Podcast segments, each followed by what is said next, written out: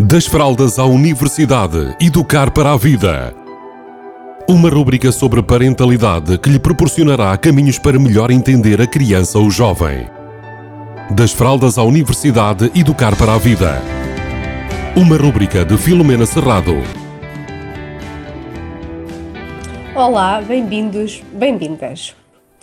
Na semana passada eu falei de algumas estratégias para educarmos para a paz.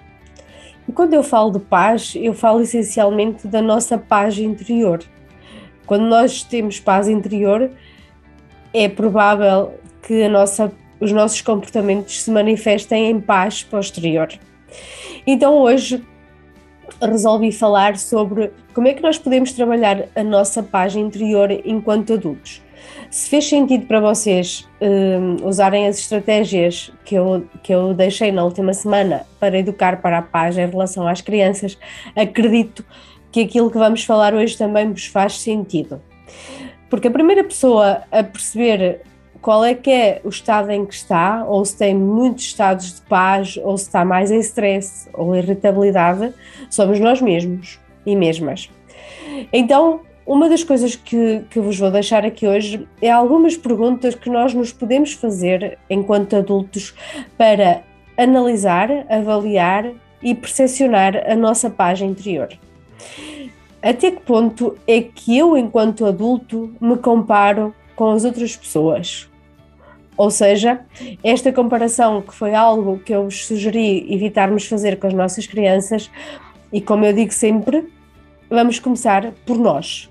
Como é que eu faço em relação às minhas, às minhas necessidades de me comparar com os outros? Será que eu sou passiva ou competitiva? Ou será que eu sou aquela pessoa que está mais vezes em superação? Ou seja, percebermos até que ponto é que nós adultos trabalhamos a nossa própria superação para depois realmente termos mecanismos que motivem, incentivem e que, sejam, e que sejamos persuasores da superação das nossas crianças. Ou seja, até que ponto é que eu consigo sair de situações que me deixam triste, irritada, eh, magoada, se eu demoro muito tempo a sair desses estados quando já não há mais nada que me possa ajudar, ou se eu fico lá muito tempo a remoer e a, a viver aqueles estados emocionais mais desagradáveis e mais inquietantes muito tempo. E de que forma é que isso se manifesta nos meus comportamentos para os outros? E aqui, neste caso, na minha parentalidade, nas minhas relações com as crianças. Então, este, este educar para a paz, eh, que, que eu falei a semana passada e que estou a falar hoje, parte essencialmente de nós adultos. Nós sermos capazes de nos educarmos para estarmos mais vezes em paz. E com este, este sentimento e este estado, nós então teremos provavelmente mais capacidade para influenciar, para educar para a paz. Então, deixo-vos estas questões. Quanto é, que, quanto é que vocês se comparam? Perguntem-se a vocês mesmos e mesmas.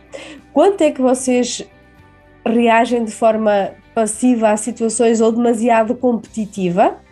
E então, onde é que fica a vossa superação?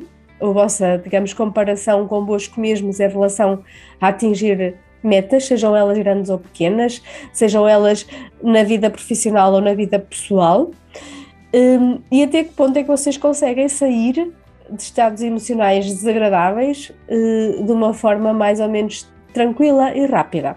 Rápida não quer dizer que eu ponha os sentimentos para um segundo plano, mas é já os vivi o suficiente e já consigo ter a coragem necessária para passar para outro estado emocional que se calhar me é mais útil e que me faz ter os comportamentos que eu efetivamente me orgulho de ter enquanto pessoa, enquanto pai, enquanto mãe enquanto educador.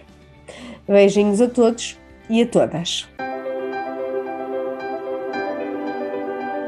Das fraldas à universidade, educar para a vida. Uma rúbrica sobre parentalidade que lhe proporcionará caminhos para melhor entender a criança ou jovem. Das fraldas à universidade, educar para a vida. Uma rúbrica de Filomena Serrado.